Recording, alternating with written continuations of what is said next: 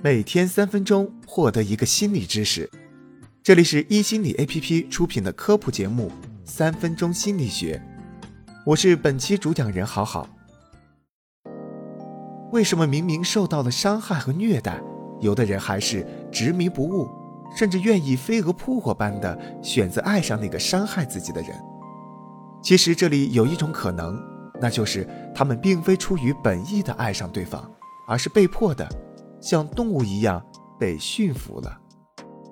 瑞典曾经发生过一起震惊世界的抢劫案，两名绑匪劫持四名人质足足六天，但是当人质被解救后，他们不但不怨恨这些绑匪，居然还为他们辩护，甚至有一个女性人质还因此爱上了绑匪，坚持要和他结婚。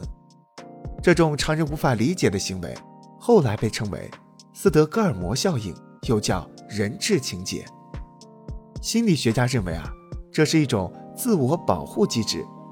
就拿抢劫案举例，一开始被虐待的人质都会极度恐惧，精神紧绷成了一条线，不知道该如何逃脱。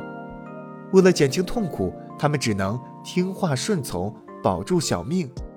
他们的这种配合会让施虐者觉得非常舒服，舒服了就会对他们好，比如。多给点吃的喝的，说不定他们还会有心思聊聊自己的人生故事。在极端痛苦的困境中，一点点小恩小惠就足以打破受虐者的心理防线，错把惩罚当成了奖励。时间一长，受虐者的认知就会慢慢达到完全扭曲，把吃饭、喝水，甚至是每一次呼吸，都看作是施虐者的恩赐。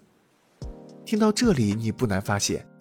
产生斯德哥尔摩情节的人，不是因为不痛苦，而正是因为太痛苦了，所以他们才会选择性的否认自己受到的那些伤害，通过扭曲认知来逃避心理上的痛苦，或者当做它根本没有发生，来获取暂时的安慰。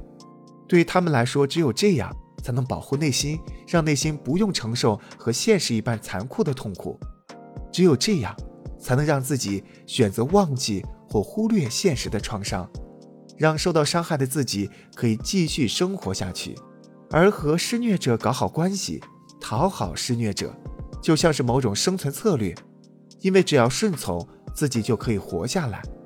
一旦离开施虐者，他在心理上就仿佛失去了生存的保证，面对死亡威胁，产生了庞大的不安全感。被虐者值得同情。但我们要清楚的是，斯德哥尔摩效应不是真的相爱，而是一个人被当作动物驯服出来的结果。不知道你对这样的被虐爱恋有什么看法呢？在评论区和我们聊聊吧。世界和我爱着你。感谢收听本期三分钟心理学。如果你喜欢我们，欢迎关注分享，也欢迎登录一心理 APP。和我们一起了解心理学，发现更好的自己。我是主播好好，我们下期再见。